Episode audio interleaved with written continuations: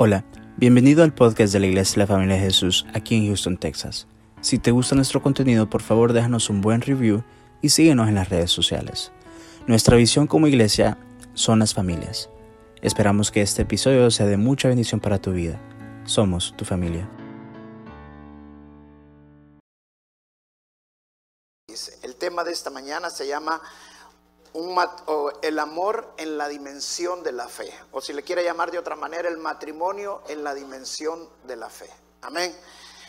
¿Y por qué le he puesto así en la dimensión de la fe? Porque nosotros, vivimos en tres dimensiones, somos tridimensionales, ¿sí o no? O sea, si hablamos de espacio, estamos hablando de largo, ancho y profundo. Si hablamos de tiempo, presente y futuro. O sea, somos tridimensionales. Los científicos dicen que hay una cuarta dimensión donde se une el espacio y el tiempo. Y es donde se une el espacio y el tiempo significa que tú te puedes trasladar en segundos de un lado a otro. Y también hablan los científicos, hay una quinta dimensión que le llaman paralela. Es espiritual, que no se puede ver. Y esa es la dimensión en la cual nosotros supuestamente tenemos que vivir, porque la palabra de Dios dice que el justo vivirá, ¿cómo? Por fe. Amén. Entonces, cuando hablamos de dimensión de la fe, es ver en eso que no podemos ver. Y no hay nada mejor que un matrimonio fluya en esa. Y una de las cosas que vamos a aprender es eso esta mañana. Mire cómo empieza este pasaje, qué impresionante, porque en este pasaje de Efesios 5 encontramos que Dios le habla tanto a la mujer como al hombre.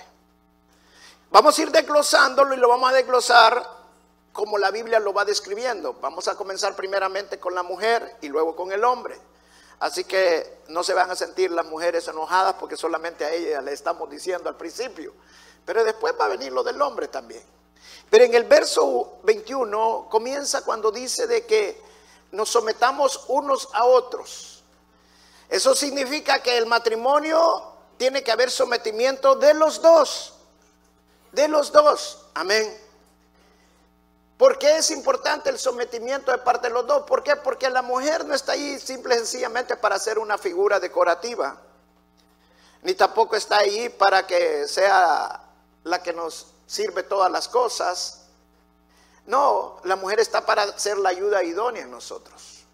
Y nosotros tenemos que aprender a aceptar, a reconocer cuando las cosas no nos están yendo bien, cuando necesitamos consejos, cuando necesitamos ayuda. Amén. El sometimiento es mutuo. Pero, seguidamente de este verso, el apóstol Pablo dice algo para la mujer que lo afirma aún más. Eso significa que el sometimiento es aún más fuerte en la dirección hacia la mujer para con el hombre. ¿En qué sentido? En el sentido que el que toma las decisiones en la casa tiene que ser el hombre, apoyado por la mujer pero la mujer, le guste o no le guste, tiene que someterse a la decisión del hombre. Creo, creo, quiero que me pongan aquí el Efesios 5:22 para que todas las hermanas lean este verso. ¿Lo pueden leer todas? ¿No se va a quedar ninguna sin leerlo? Ok, ¿qué dice el verso 22, las hermanas? no lo estoy diciendo yo, ni me atrevería a decir eso yo. Ni me atrevería. Pero ¿quién lo está diciendo? La palabra de Dios. Amén. Entonces, si queremos que nuestro matrimonio fluya en la dimensión de la fe y que el amor fluya en esa dimensión, tenemos que someternos a lo que la palabra de Dios nos está diciendo. Pero la carne no nos deja someternos. La carne no nos deja que nosotros hagamos la voluntad de Dios. Muchos piensan que someterse es debilidad, que someterse es inferioridad. Y yo te quiero decir esta mañana, la persona que más se sometió en este mundo fue el Señor Jesucristo. Y Jesucristo no fue débil. Si tú estás predicando un Jesucristo débil, Sal de allí porque estás equivocado. Jesucristo no fue inferior, Él se humilló él mismo ante el Padre para que el Padre pusiera su nombre sobre todo nombre. Dice la misma palabra que todos tomamos fuerza y poder del Señor. ¿Por qué? Porque Él es poderoso, Él es fuerte y nosotros somos débiles. Entonces Jesucristo no es débil ni es inferior, pero sí se sometió a la voluntad de su Padre. ¿Se recuerdan aquel pasaje donde el Señor Jesucristo lloró y lloró lágrimas de sangre? ¿Se recuerdan de ese pasaje? ¿Y qué es lo que decía en ese, en, donde estaba en ese momento? Él no quería ir a la cruz. Su carne no lo dejaba ir a la cruz. No pase este trago amargo por mi boca. Pero al final, ¿qué hizo? Señor, pero que se haga tu voluntad en mi vida. Se sometió. Así nos toca muchas veces. Así la mujer muchas veces va a ver cosas que no le va a parecer. Que no va a estar de acuerdo. Pero la palabra dice que tiene que someterse en todo. Y vamos a explicar eso más adelante. ¿Qué significa en todo? Pero el sometimiento no es señal de debilitamiento, no es señal de inferioridad. Al contrario, es señal de recompensa. Porque así como el Señor Jesucristo fue exaltado sobre todo, así el Señor también te va a exaltar si tú haces la voluntad del Padre y te sometes a la voluntad del Padre. Te guste o no te guste. No nos gusta someter. Y quiero decirle una gran verdad. ¿Sabe por qué no se puede someter la mujer a un hombre? ¿Quieren saber por qué? ¿Por qué no se puede someter? Por miedo. Miedo a sentirse débil. Miedo a que abusen de ella. Miedo a ser maltratada. El miedo no la deja someterse. El contrario al miedo es la fe. Hermana, es imposible que te sometas si no tienes fe. Hay muchas cosas que Dios dice que si no lo hacemos por fe, no las vamos a poder hacer. Imposible. Imposible. Hace poco decía mi hermano Melvin, yo me fui de esta iglesia porque no daba el diezmo. Sin fe no lo vas a hacer, vas a encontrar siempre pretextos, justificaciones, doctrinas y un montón de cosas. Y así hay un montón de cosas en la palabra de Dios que sin fe no lo podemos hacer. Si tú lees el capítulo de Primera de Corintios 13 acerca del amor, te vas a dar cuenta que el amor que está hablando allí es imposible. Es imposible. Pero cuando nosotros caminamos en la dimensión de la fe, ese amor empieza a fluir en nuestras vidas. Entonces no podemos hacer un matrimonio en la dimensión de la fe si no caminamos en fe. No podemos tener el amor en nuestro matrimonio como la palabra de Dios nos dice si nosotros no tenemos la fe para hacerlo. Hay recompensa. Mira, la Biblia dice que Sara le llamaba a Abraham mi Señor. Te voy a hacer una pregunta. No te estoy queriendo decir que le digas a tu esposo mi Señor. Pero sabes que una cosa es creer que Jesús es Dios y otra cosa es creer que Jesús es el Señor. La Biblia dice que hasta los demonios creen que Jesús es Dios. Pero hay una gran diferencia cuando Jesús lo declaras tu Señor. Porque tu Señor es tu amo. Tu Señor es el que Él lo diga, Él lo, yo lo voy a hacer, me voy a someter. Por eso es que los demonios no pueden declararlo Señor, porque ellos no se pueden someter. Por eso dice este verso que te sometamos, las mujeres se sometan a su marido así como al Señor. O como lo hacen para el Señor. En otras palabras, si tú dices que te sometes a Jesús, pero no te estás sometiendo a tu marido, te pregunto, ¿realmente te estás sometiendo al Señor? No. No.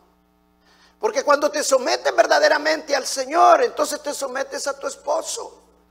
Sara le mencionó a Abraham, mi Señor, porque ella se sometía a la voluntad de su esposo. Y ustedes se acuerdan aquel pasaje cuando Sara le dijo a su esposo que echara a la concubina de allí. ¿Se acuerdan de ese pasaje? ¿Y qué hizo Abraham? No, aquí yo soy el Señor. Decís que yo soy el Señor y voy a hacer la voluntad. No, ¿qué hizo?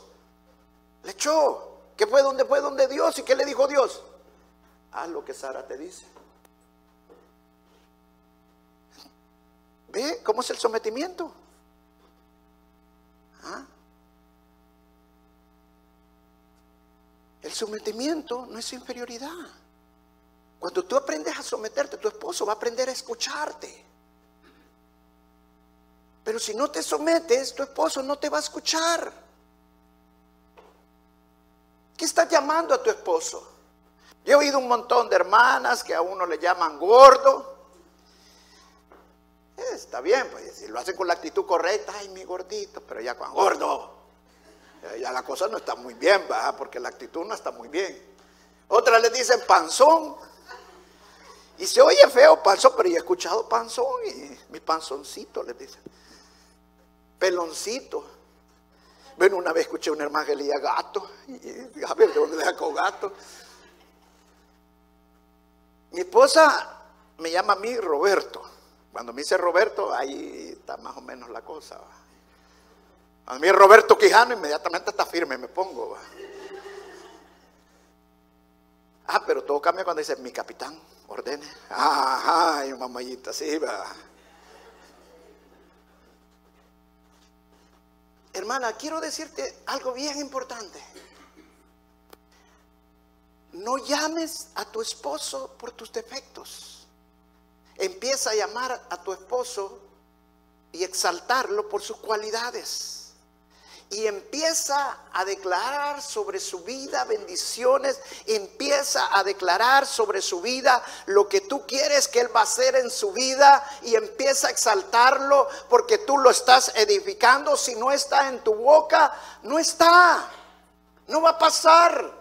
Pero cuando tú lo empiezas a declarar como un gran esposo, cuando tú lo empiezas a declarar como un gran padre, como un gran proveedor, como un hombre fiel, como un hombre también temeroso de Dios, dedicado a la voluntad de Dios, y empiezas a declarar gracia, empiezas a declarar poder sobre su vida, tú vas a empezar a ver un hombre diferente. ¿Por qué? Porque lo está llamando como es. Lo está llamando como es. Pero cuando tú empiezas a decir, no, si él no sirve para nada, si es que ese no me escucha nunca, nunca te va a escuchar, nunca va a servir para nada porque tú lo estás declarando. Lo estás declarando, pero cuando te empiezas a someter y empiezas a llamar a tu esposo, Señor, o sea, que empieces a llamarlo lo que tú quieres que realmente sea. Las cosas van a ser diferentes, las cosas van a cambiar en tu matrimonio. Porque el sometimiento solamente trae recompensas. Y la recompensa mayor que vas a recibir es que tus hijos también se van a someter a ustedes. Porque lo que tú siembras, eso vas a cosechar. Si tus hijos, tú no te sometes a tu esposo, ¿Qué es lo que le estás enseñando a tus hijos? A no someterse, porque lo están aprendiendo de ti mismo. Entonces, ¿cómo quieres que el día de mañana tus hijos también se sometan a ti? Tú no aprendiste a someterte a tu esposo. Y cuando dice eh, que la mujer se someta a su marido, todo, no está diciendo de que te sometas cuando el esposo quiere que peques. No, eso no. Ahí estás libre de esa obligación. Allí están libres de esa obligación. ¿Por qué? Porque el esposo no está bajo la, autoridad del Señor Jesucristo. Y si usted está pensando esta mañana, pero, pero pastor, pero es que mi esposo no está aquí, mi esposo no viene a la iglesia, mi esposo aquí en la iglesia es una cosa, pero en la casa es otra. ¿Y cómo quiere que yo me someta? Por fe. Por fe. Ahora, mire lo que dice el siguiente verso, para que tú entiendas bien esta parte. Dice el verso 23, porque el marido es cabeza de la mujer, así como Cristo es cabeza de la iglesia, la cual es su cuerpo, y Él es su Salvador. Así que como la iglesia está sujeta a Cristo, así también las, las casadas lo están a su marido en todo. Amén. Ahora, ¿cómo funciona esto? Te lo voy a, te lo voy a explicar de esta manera para, para que tú me entiendas. Sebastián, figurativamente, va a ser Dios. Que no es que él es Dios, pero figurativamente, para que me lo entiendan. Ahorita figurativamente, Julio va a ser Jesús, el Señor Jesús. Cuando el Señor Jesús estaba aquí en la tierra, Él se sometió a su Padre en todo, en todo, para que el Padre lo exaltara. ¿Qué significa esto? Que Julio, cuando se somete, el Señor Jesús solamente se inclina a que su Padre lo sostenga. Inclínate y agárralo tú. Ahí está. ¿Y qué hace su padre? Su padre lo sostiene. Durante él estaba aquí, su padre lo mantenía. Acuérdese cuando él estuvo en el desierto, ¿quién lo sostuvo? Su padre a través del Espíritu Santo y los ángeles. Su padre es el que le daba las fuerzas. El Señor Jesucristo dice, yo todo lo he aprendido a mi padre, pero ¿cómo? Sometiéndose. Si no se sometía, no hay, no hay manera. Amén. Vuélvete a poner que cuando el Señor Jesús es levantado entre los muertos, dice la palabra que Él es exaltado sobre todo. Y el Dios Padre lo pone sobre todo. Le da toda autoridad. Él va a hacer el juicio, Él va a hacer todo. Entonces, ahora vamos a ver que Sebastián ahora es Jesús, que es Dios también. Amén. Julio es el esposo. Y mi hermana Merari, la esposa. Ahora, ¿cómo funciona esto? Funciona que cuando decide someterse a Jesús, entonces Él tiene autoridad. ¿Y que someterse a Jesús? Es reposar en Jesús, confiar en Jesús. Vete para atrás otra vez. Eso es reposar en Jesús. O sea, el esposo no tiene muchas veces para proveer, pero Jesús lo provee. El esposo no tiene muchas veces cómo soportar a su esposa, pero Jesús le da la fuerza y la sabiduría para soportar a su esposa y a sus hijos. Y si él se somete, ¿qué pasa? La esposa también se somete a su esposo en todo. ¿Y qué hace la esposa? Lo mismo, se deja ir para atrás. Déjese ir para atrás. Ahora, el esposo están sostenidos por Jesús. ¿Y qué va a pasar? Sus hijos también van a reposar en sus padres y van a también a confiar en sus padres y se van a someter a sus padres. Y cuando sus hijos también se someten a sus padres, el matrimonio está sometido a Jesús. Y Jesús soporta toda la familia. Y el Dios Padre que está sobre todo, todo, soporta a todos. Amén. Gracias, hermanos. Gracias. Denle un aplauso a los hermanos. Pero se da cuenta cómo funciona. Ese es el orden que Dios estableció en el matrimonio. Hermano, el amor, el matrimonio, no va a fluir si no hay sometimiento. Sometimiento a la palabra de Dios, primero porque tiene que haber una base de fe. Y la fe es la palabra de Dios, la fe es en nuestro Señor Jesucristo. Cuando nosotros aprendemos a someterlo, entonces el amor empieza a fluir. ¿Por qué? Porque Someterse a Jesús es fácil. Decir yo me someto a Jesús es fácil. Pero someterte a aquel que te falla, aquel que te habló mal, aquel que, que no hizo las cosas bien como tú querías, no es fácil. No es fácil.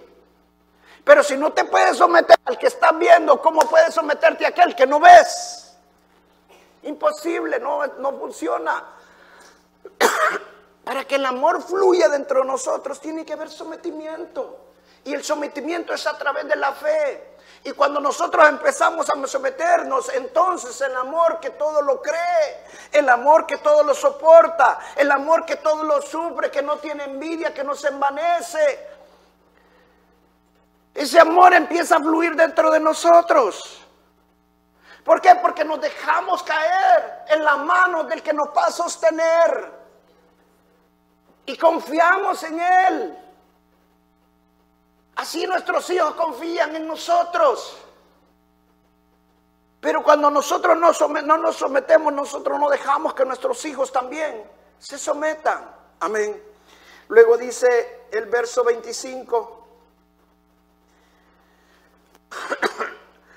Perdón, el, eh, sí, el 25 nos quedamos. Marido, ama a vuestras mujeres, así como Cristo amó a la iglesia y se entregó a sí mismo por ella, para santificarla y habiéndola purificado en el lavamiento del agua por la palabra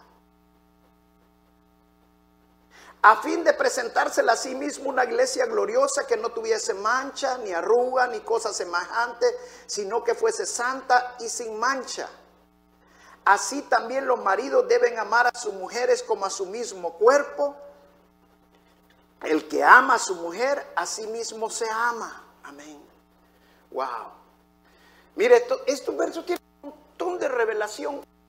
Otro, uno tras Primero, Dios eleva el amor en el matrimonio al mismo nivel del amor de Él por su iglesia. ¿Y quién es la iglesia? Somos nosotros. Como Cristo amó a la iglesia y se entregó a sí mismo por ella. En sacrificio. Hay muchos que vamos al matrimonio y vamos con unas expectativas que, wow, este es el hombre de mi vida, esta es la mujer de mi vida. Y después de casado, después de pasar, dicen que el primer año todo es luna de miel. Pero después de que pasó todo eso, ay Señor, la mujer que tú me diste. Ay Señor, el hombre que tú me diste. ¿Por qué? Porque las expectativas son muy altas. Y nunca pensamos que nos van a fallar, nunca pensamos que no va a ser como nosotros pensábamos. Pero ahí es donde viene el sacrificio. Y dice que los maridos son los que tienen que sacrificarse. Ahora vamos con los maridos. Los maridos, así como, la, como el Señor se sacrificó por su esposa. Muchas veces nos cuesta y la carne no nos deja. ¿Cómo me voy a sacrificar yo por esta mujer? Si no me atiende, ¿cómo voy a sacrificar por esta mujer? Si no es lo que yo esperaba. Te voy a hacer una pregunta. Jesucristo murió en la cruz expectante que tú fueras a cambiar y nunca más fueras a pecar. No. Jesucristo murió en la cruz simple y sencillamente porque te amaba. Aunque tú fueras a fallar otra vez, Jesús siempre es fiel. Dios siempre es fiel. Él sigue sacrificando su vida por ti, nunca va a dejar de sacrificarse. Eso significa que Jesús nunca nos va a dejar de amar. Así nosotros tenemos que sacrificarnos por nuestras esposas. Dice que Jesús, así como va, luchó por su iglesia para santificarla, los hombres también tenemos que luchar por nuestras esposas para santificarla. Wow, esto, esto es fuerte. Lo que dice la palabra del Señor. O sea, mire lo que dice en el verso 26, para santificarla habiéndola purificado en el lavamiento del agua por la palabra. ¿Qué significa eso? Santidad es apartado, significa que yo como esposo, me voy a santificar para santificar a mi esposa, me voy a dedicar para ella. La palabra de Dios dice que mi cuerpo ahora es de mi esposa y el de mi esposa es mío. Lo que está diciendo la palabra es que nosotros nos apartamos uno para el otro. Mi cuerpo ya no es para ninguna otra mujer, sino que es para esta belleza que tengo aquí. Es de ella nada más. Porque yo la santifico. Así como Cristo nos santifica por medio de la palabra, nos limpia. Y dice, a fin de presentarla a sí mismo una iglesia gloriosa, gloriosa no se mancha, ni arruga, ni cosa semejante, sino que fuese santa y sin mancha. ¿Sabe qué significa esto? Que nosotros siempre le estamos viendo los defectos a nuestra esposa. Siempre le estamos viendo las manchas, siempre le estamos viendo las arrugas. Hubiera querido traer aquí una plancha de vapor. Pero usted ha fijado que hay unas planchas que son las, eléctricas, las de hierro, que usted las conecta y se, calientan y cuando ya están bien calientes que le pone, hasta si no tiene cuidado se quema. Va. Y cuando usted agarra que tiene la ropa ahí, empieza a pasarla hasta que quede bien planchadita y le saca todas las arrugas todas las arrugas. ¿Sabe que hay maridos que así quieren ser con su esposa? Quieren plancharla hasta que le sacan todas las arrugas. Dice la palabra que no seamos toscos. Dice primera de Pedro que la mujer es como el vaso más frágil. Que la tratemos con sabiduría para que nuestras oraciones sean escuchadas. Yo le preguntaba a mi esposo, a mi esposa, ¿qué planchas con la plancha de vapor? las cosas delicadas, me decía ella. ¿Sabes que la esposa es delicada? ¿No le puedes pasar una plancha o una prensa de plancha? No, tienes que hacerlo con vapor. ¿Y sabes lo hermoso del vapor? Que el vapor sube. ¿Sabes qué significa eso? Que yo voy a orar por mi esposa, que yo le voy a hablar con gracia a mi esposa, que yo le voy a hablar con amor a mi esposa, yo la voy a tratar como el vaso más frágil, no a plancharla, sino que el vapor de Dios llegue hasta lo alto, que el amor de Dios fluya en mi vida para mi esposa y que le empiece a hablar con cariño, que le empiece a edificar, a tratarla con cariño, con amor. Y cuando dice aquí presentarla sin mancha, Jesucristo nos va a presentar sin mancha, no por lo que nosotros somos, no esperando que nosotros cambiemos. En otras palabras, no esperes que tu esposa cambie. Hazlo con vapor, hazlo con amor. Porque lo que tú siembras, eso vas a cosechar. Hay poder en esta palabra. Cuando tú la crees y lo empiezas a hacer de esa manera y empiezas a hablarle diferente y tus actitudes también son diferentes. Es difícil, es difícil. Yo me confieso ante ustedes, me cuesta, me cuesta, pero por fe tengo que hacerlo, por fe tengo que cambiar ser diferente. Mire lo que dice el siguiente verso, en el verso 28. Así también los maridos deben amar a sus mujeres como a su mismo cuerpo. El que ama a su mujer, así mismo se ama. Yo le pregunto aquí a los maridos que están, ¿ustedes se han planchado alguna vez? ¿Se han agarrado alguna vez se han pegado una trompada a ver Cambiar ya, ya no seas igual. ¿Se han agarrado a estarse diciendo tonterías a ustedes mismos? No. Entonces cuando usted le está diciendo maltratando mal a su esposa, ¿quién se está maltratando? A usted mismo. También piensa en eso. Usted dice, ah, no, usted se trata con vapor. Qué guapo te está esta mañana, qué hermoso. Ah, mira cómo te vestiste, mira, ya te está saliendo otra vez el pelo.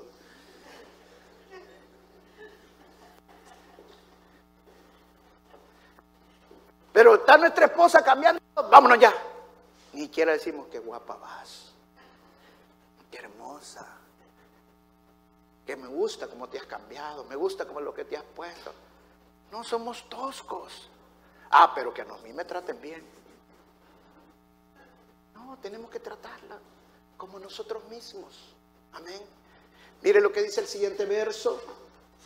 Porque somos miembros de su cuerpo.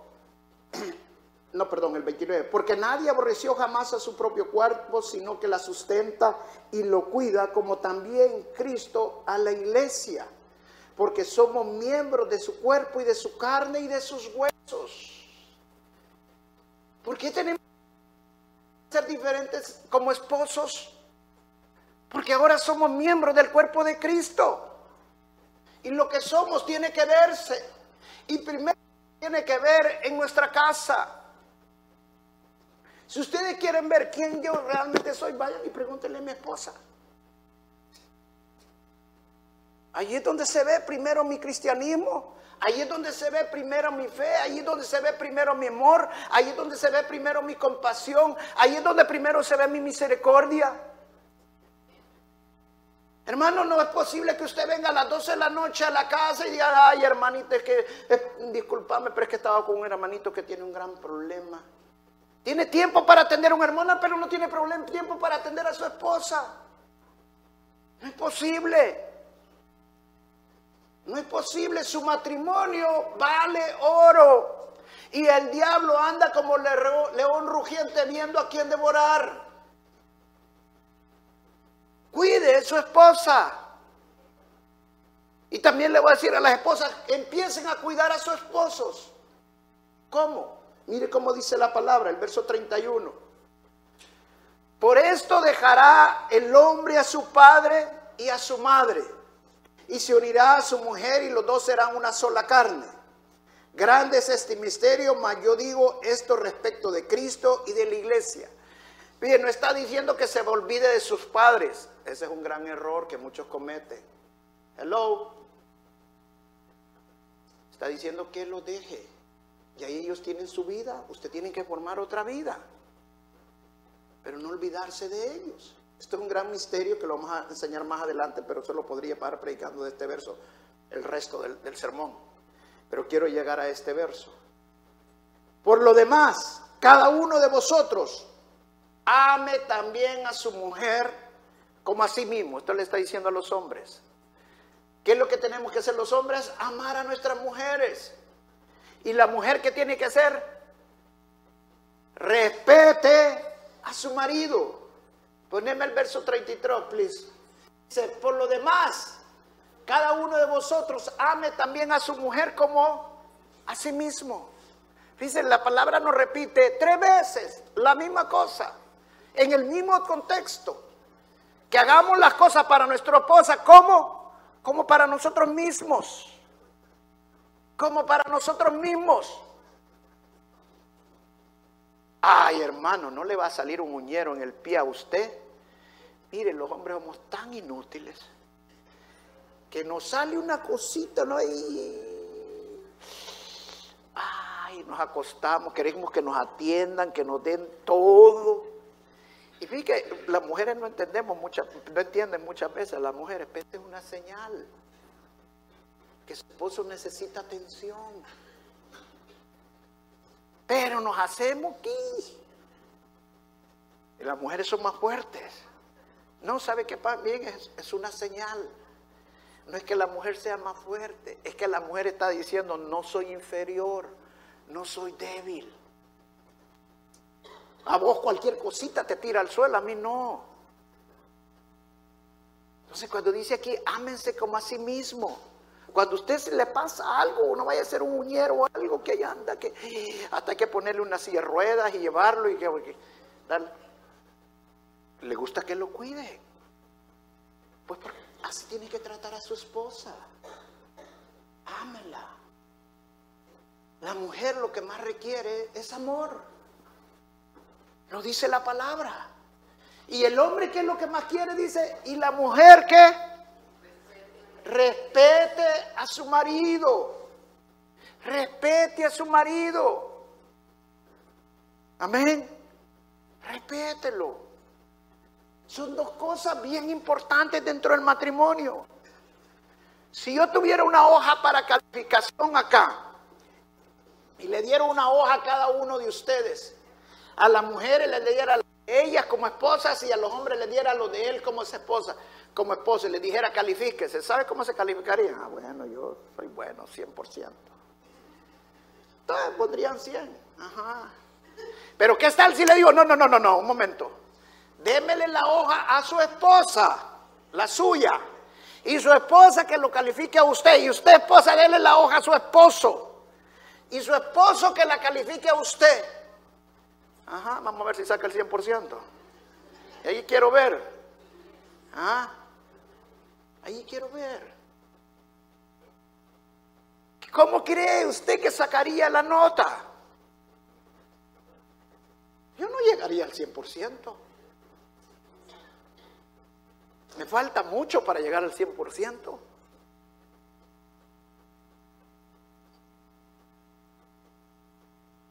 Y sabe que la bajé la sorpresa cuando veamos la nota. Y vos decís que yo no te respeto. Yo te respeto. Si yo te... Dejémoslo así, tranquila, mi amor, para no buscar pleito ni nada. Pero es que yo te respeto. Y cuando ve el otro, ay, yo también te amo. ¿Y por qué que no te amo? Porque no nos damos cuenta. No nos damos cuenta. ¿Sabe qué pasa en los matrimonios actualmente? ¿Sabe que hoy está de moda los muros? Trump quiere construir un gran muro en la frontera. ¿Sabe por qué quiere hacer un gran muro Trump? Para que los de allá no se vengan para acá. Pero también para los de aquí no vayan para allá también. Trump no ha pensado en eso. Pero sabe que hoy hay tantos muros y en los matrimonios pasamos construyendo muro tras muro, cada falta de perdón, cada rencor, cada cosa que nos hacemos, empezamos a levantar un muro, un muro, un muro, un muro, un muro, hasta que ese muro no me deja ver a mi esposo, ese muro no me deja ver a mi esposa. Hermano, es tiempo de derribar los muros. Tu esposo no es perfecto. Tu esposa no es perfecta, perdónala, dale otra oportunidad. Ya le dio una oportunidad, pues dale otra. Jesús te da oportunidades todos los días. Jesús es misericordioso cada día, cada momento contigo y conmigo. Entonces, ¿por qué yo no puedo tener esa misericordia? Empieza a derribar ese muro que Satanás ha levantado en tu matrimonio. En ti está el poder para votarlo.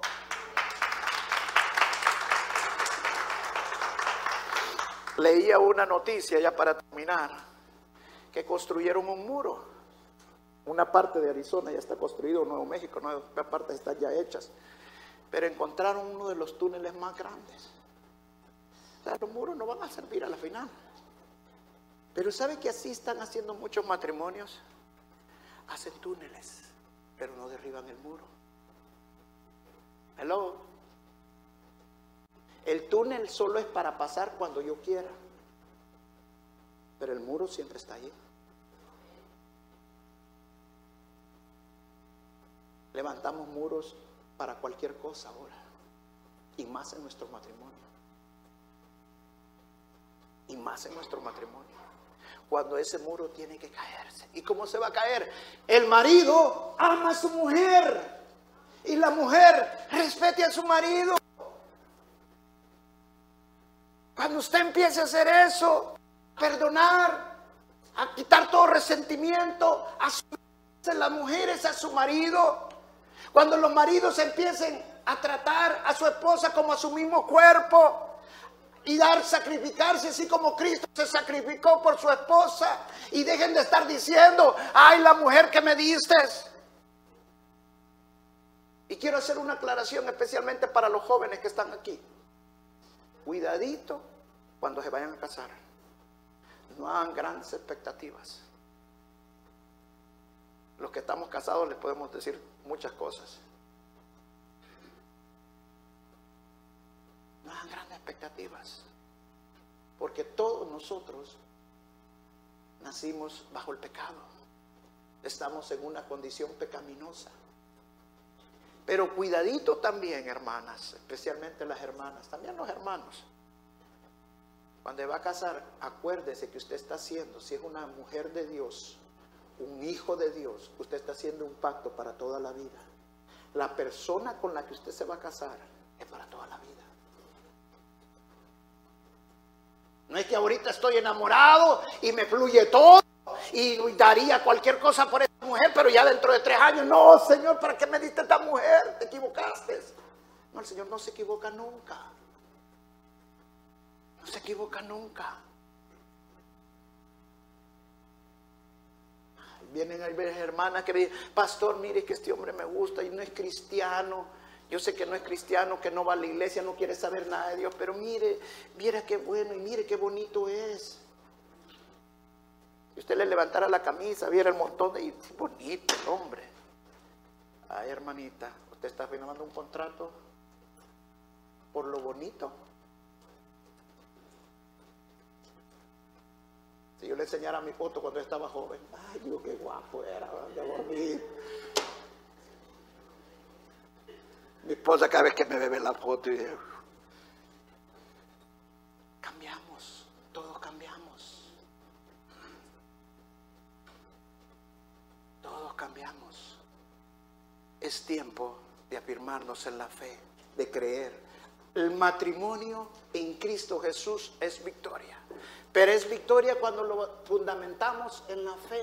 Hay amor cuando lo fundamentamos en la fe.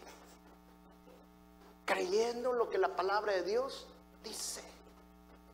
Y Dios hace grandes cosas. Amén. Hace grandes cosas. Dios es bueno. Denle un fuerte aplauso al Señor. Amén.